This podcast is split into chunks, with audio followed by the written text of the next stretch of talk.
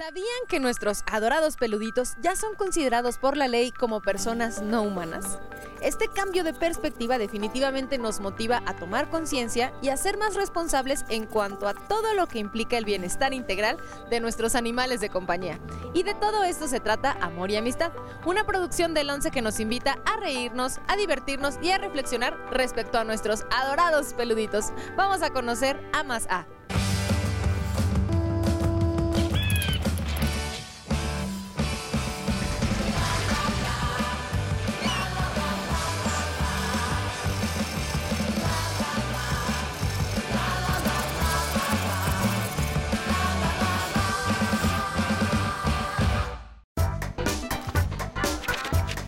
Cuando a mí me asignaron este proyecto fui la más feliz, soy muy feliz haciendo este programa porque, porque sí sé todo lo que hace falta hacer por los perros, por los gatos, porque sé que hay mucha maldad todavía, maltrato, este, perros en las azoteas, perros pues, puestos a pelear, perros golpeados, este, hembras este, montadas casi cada tres meses para mí es una cosa muy importante que me llena muchísimo, que me ayuda muchísimo, que ojalá mueva cosas en la gente, que, logremos entender que esto no se va a acabar hasta que no haya campañas de esterilización cada semana y que toda la gente entienda que solamente esterilizando vamos a poder terminar con toda la cantidad de perros que siguen en calle, que siguen en los refugios. El día de hoy nos encontramos en el refugio Omeyocán Nueva Vida AC y me encuentro con la hermana de la fundadora. Ella es Erika Casarrubias Platas. ¿Cómo estás, Eri? Bienvenida. Hola, buenos días. ¿Cómo estás? Muchas gracias por abrirnos las puertas de este hermoso refugio. Cuéntanos un poquito de la historia. ¿Cómo surge Omeyocán? Ok, Omeyocán surge en sí de la nada porque realmente mi hermana no buscaba abrir un refugio. Ella tenía un criadero de boxer siempre estuvo canalizada ahí a los animales, pero en el camino se dio cuenta que no tenía la mentalidad de un criador, entonces no, se, empezó a dar cuenta de, del abandono y maltrato que existe en las calles con los animalitos y pues obviamente al ver el sufrimiento de ellos no pudo ser ciega ante ello y empezó a rescatar. Su primer rescate fue una perrita que se llamó Chispa. Los conductores son muy importantes en el desarrollo de nuestro programa. Este, ellos son quienes nos ayudan a, visitar los parques, a visitar los refugios, a dar a conocer eh, las necesidades que hay en estos lugares, en los refugios sobre todo. Son quienes resaltan sobre la importancia de, adoptar a los perros, de, cuidar a los perros, del no maltrato a los perros, de de si en algún momento sabemos, nos damos cuenta que algún perro está siendo lastimado, damos a conocer a través de ellos las instancias a donde se puede reportar estas agresiones. Tenemos la dicha de poder crear conciencia para que poco a poco podamos tener un mayor cuidado de nuestros animales de compañía y además cosas muy importantes para nosotros en Amor y Amistad es promover la adopción evitar la compra y apoyar a todos esos lugares que hacen la maravillosa labor de acoger a los animales y tenerlos ahí disponibles para que sean adoptados y encuentren una nueva familia. Hacer este programa para mí significa una oportunidad que tengo como persona de ayudarle a mi planeta de alguna forma. Es esa aportación que siento que le estoy dando al cuidado del planeta. Había leído, antes de comenzar a, grabar Amor y Amistad, había leído que mientras más adopciones existan de animales de compañía, más ayudamos al planeta en cierto sentido. Al rescatar a un perrito o un gatito de alguna situación de calle, estás evitando que se siga reproduciendo porque lo esterilizas. Estás evitando que invada algún tipo de fauna porque está tu cuidado en casa. Y pues bueno, también estás ayudando a que no esté eh, enfrentándose a peligros, no lo atropellen, no lo ataque algún otro animal. Sohar y Eric son un par de extraordinarios conductores que además tienen un compromiso muy profundo con los animales de compañía. Ellos nos cuentan un poquito acerca de sus experiencias, pero también nos ayudan a entender mejor cómo es que hay que tratarlos. Y también vamos a descubrir quiénes más forman parte de este elenco. Don Gile, que tiene a su perrito futuro, y Flor, que es una vecina de Don Gile, que ella es veterinaria. Entonces la idea con estos tres personajes es llevar a cabo el tema que se toca en el programa. Un ejemplo, el programa va a tratar sobre la importancia de la placa en los perros y los gatos. Porque bueno, hay estudios que comprueban que cuando un perro un gato tiene la placa con su nombre y el teléfono, es muy fácil encontrarlo por lo menos en una semana. Correa y pechera. Ah, muy bien. Hoy, hoy con placa y todo. A ver, tu despachador de bolsas. Digo, por si quieres liberar el alma. Ah, muy bien. Excelente, muchacho responsable. Y por último, tu bebedero, que aquí lo traigo. Ay, pues ya estamos listos. Don Chile, Futuro y Flor son la parte del humor, que además de que mm, el guion está muy bien realizado y, y efectivamente es chistoso porque los personajes están hechos de una forma muy humana y a partir de eso todo lo que cuentan, todo lo que ocurre es gracioso. Es como una parte sí divertida, pero al mismo tiempo es muy cercana a lo que toda la gente vive cuando tiene un animal de compañía. Muy bien. 180 grados, papel encerado, 20 minutos. Muy bien, ya casi está listo. ¿Eh? Ay, a esta hora, ¿quién podrá ser? Bueno, no se me olvida nada, nada de nada. ¡Voy! Muchísimas gracias por invitarme, don Gile. Ay, qué puntual, Florecita. Llegaste muy temprano. Ah, muy bien. ¿Y dónde? ¡Ah! ¡Ahí está! ¡Hola, hola! Alguien me dijo que hoy es tu cumpleaños, ¿eso es cierto? ¿Y cuántos años cumples? ¿Tres? Ah, ¿cinco? Ah, muchachote. Ojalá cumplas muchos más, futuro. Y ya casi estás en tu peso de nuevo. Eso es muy bueno para ti. Ay, qué buen muchacho. ¿Mm? ¿Qué, qué pasa? ¿Qué, qué, qué- qué pasa, amiguito? ¿A qué huele? Ay, ¿no huele como... como... como a quemado? ¿Quemado? ¿Pero qué hay en la estufa? ¡Ah! ¡El pastel de futuro se está quemando! ¿Qué? Ay, no, no puede ser. ¡Llamen a Calimán, al FBI, a los bomberos! ¡Ay, el pastel de futuro!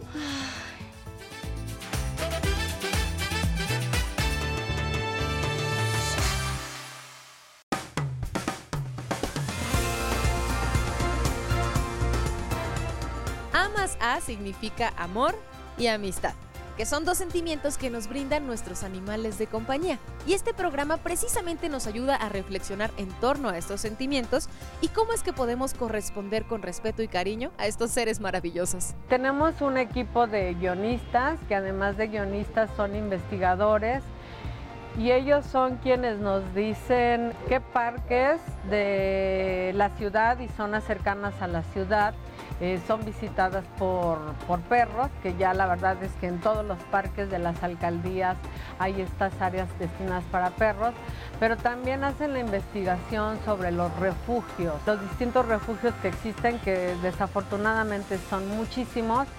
Y lo que hacemos es, bueno, identificarlos e ir ubicándolos en las diferentes alcaldías para abarcar todas lo más posible. A partir de, de la investigación que se hace del refugio, es como pedimos la autorización para visitarlos y la idea de ir a los refugios es justo conocer cómo cuidan a los animales, cuántos animales hay ahí, qué apoyo requieren de la ciudadanía, si tienen perros listos para dar en adopción, lo presentamos para que la gente se interese en ellos.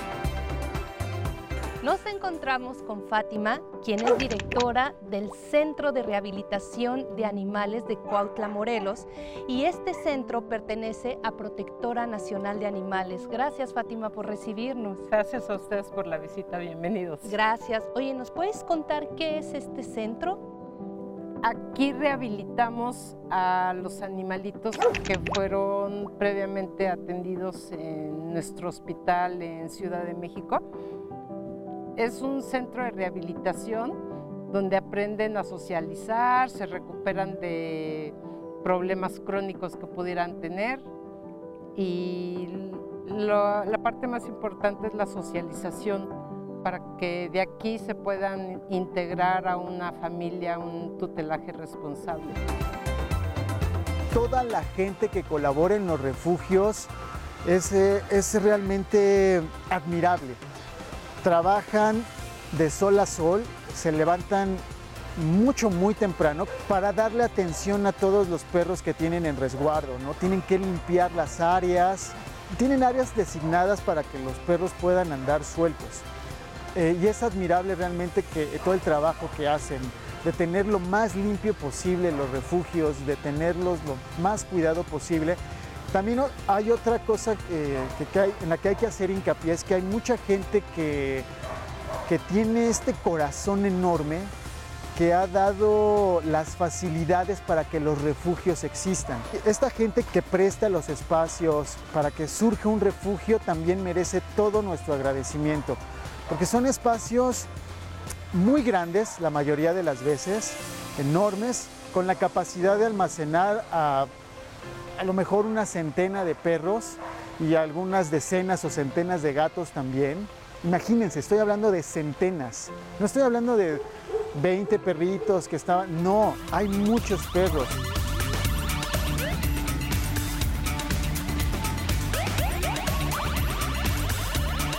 hemos aprendido de la mano de estos especialistas o de las personas responsables de los refugios cosas como por ejemplo que es ya no es adecuado decirles mascotas, sino animales de compañía o que nosotros no somos sus dueños porque ellos no nos pertenecen, somos sus tutores y somos tutores responsables. Em, hemos aprendido todas esas nuevas formas de conducirnos y de nombrar y eso ha sido muy bonito de toparse con estas personas porque nos enseñan un montón de cosas que nosotros como cuidadores o tutores responsables debemos empezar a cambiar desde cómo nos nombramos y cómo tenemos otra perspectiva de convivir con los seres sintientes y vivientes que son los maravillosos peluditos del hogar. Cuando nos toca cubrir un parque, como por ejemplo este en donde estamos ahorita, pues obviamente en dónde está localizado, en qué punto de la Ciudad de México, la extensión que tiene, el tipo de actividades que pueden realizar. Si hay un área destinada como esta para que los puedan soltar, que, no anden, este, que puedan andar sin su correa, son algunos de los datos que debemos tener. Dentro de todas las secciones maravillosas que tiene Amor y Amistad, algo que a mí me ha nutrido mucho son los consejos de los especialistas. Es muy importante que nosotros, al tener un animal de compañía, acudamos a estos especialistas, porque son ellos quienes nos van a saber orientar. Y en el programa se habla de muchos tips, de muchos consejos que nuestra especialista Claudia Edwards, junto con otros especialistas del ramo, nos enseñan. Socializar a nuestros cachorros es muy importante. Cuando los perros tienen entre 8 y 12 semanas de vida, ellos van a aprender quiénes son sus amigos. Si otros perros son amigos, si otros gatos son amigos, si las personas somos amigas. El secreto es enseñarle todas estas cosas cuando son muy pequeñitos, cuando tienen esta edad como esta pequeñita. El problema es que además en estos momentos está yendo a sus vacunas. Así que no lo podemos llevar tan pequeño a un kinder. Necesita tener un poco más de tiempo, algunas vacunas, pero podemos comenzar a socializar a nuestros perros en nuestra casa cuando estamos en su periodo de vacunación. ¿Qué es lo que necesitamos hacer? Necesitamos asociar situaciones, cosas y personas a momentos positivos. Una de las cosas que nos gusta prevenir mucho son la fobia a los fuegos artificiales. Cuando los perros son muy pequeños y no estuvieron en contacto con estos sonidos, entonces después tienen miedo. Sin embargo, si nosotros podemos poner, por ejemplo, un poco de comida, puede ser su propia comida o algo que le guste mucho, y al mismo tiempo podemos poner el teléfono o la computadora con sonidos de fuegos artificiales. Entonces estamos viendo que ella está comiendo, la está pasando bien, está relajada. Ahora vamos a poner un sonido. Si el sonido está muy fuerte y ella se pone ansiosa, yo tendría que bajar el volumen a un volumen en donde no le importe y siga estando relajada. Y vamos a jugar con ella y vamos a darle de comer y esto va a ir sonando.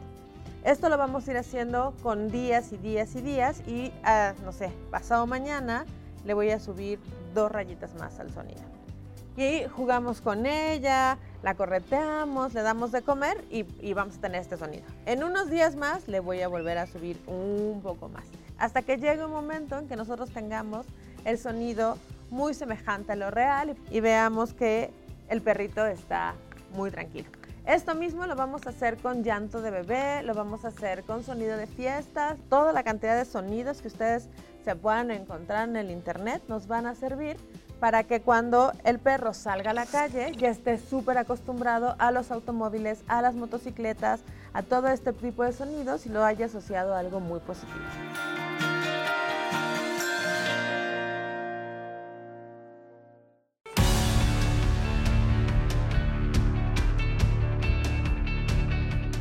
Otra gran anécdota que se repite en cada lugar a donde vamos es la capacidad de asombro de los animales.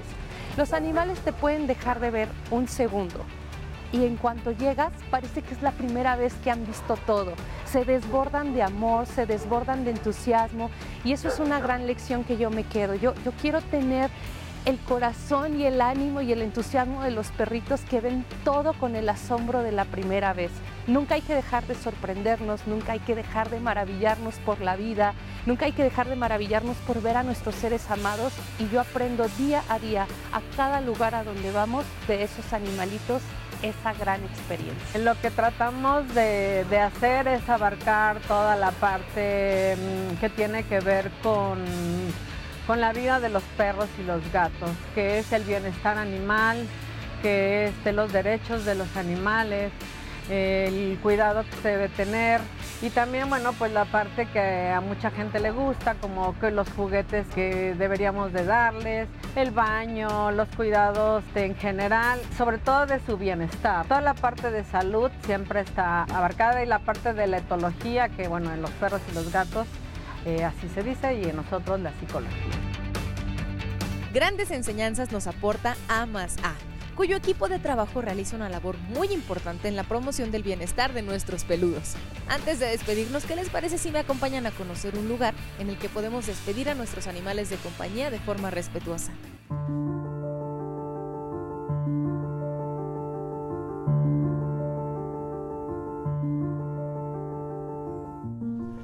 Bueno, una funeraria de mascotas hoy en día es súper importante porque eh, las mascotas han tomado un papel muy relevante en las familias, no solo mexicanas, en todo el mundo. Eh, las mascotas hoy son consideradas un miembro más de la familia.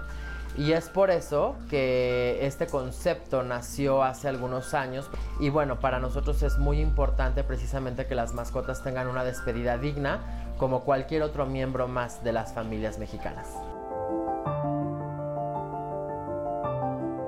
Los servicios que ofrecemos eh, inician, digamos, desde la recolección del cuerpo de la mascota en donde el cliente nos los indica. Es decir, ellos llaman por teléfono, nos piden que hagamos una recolección, uno de nuestros vehículos va por la mascota y posteriormente llegan al servicio funerario en nuestras instalaciones.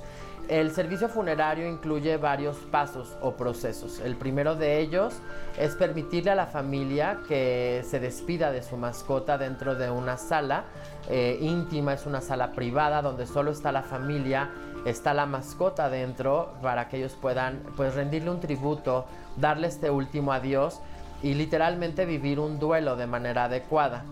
Posteriormente a que empieza eh, o que termina, mejor dicho, esta despedida, empieza el proceso ya como tal de cremación dentro de una de nuestras cámaras crematorias. Eh, la familia tiene la oportunidad de constatar de la certeza y de garantizar que realmente es el cuerpo de su mascota el que está ingresando a esta cámara crematoria. Todo esto se hace a través de un cristal donde ellos pueden observar el proceso de ingreso de la mascota al horno.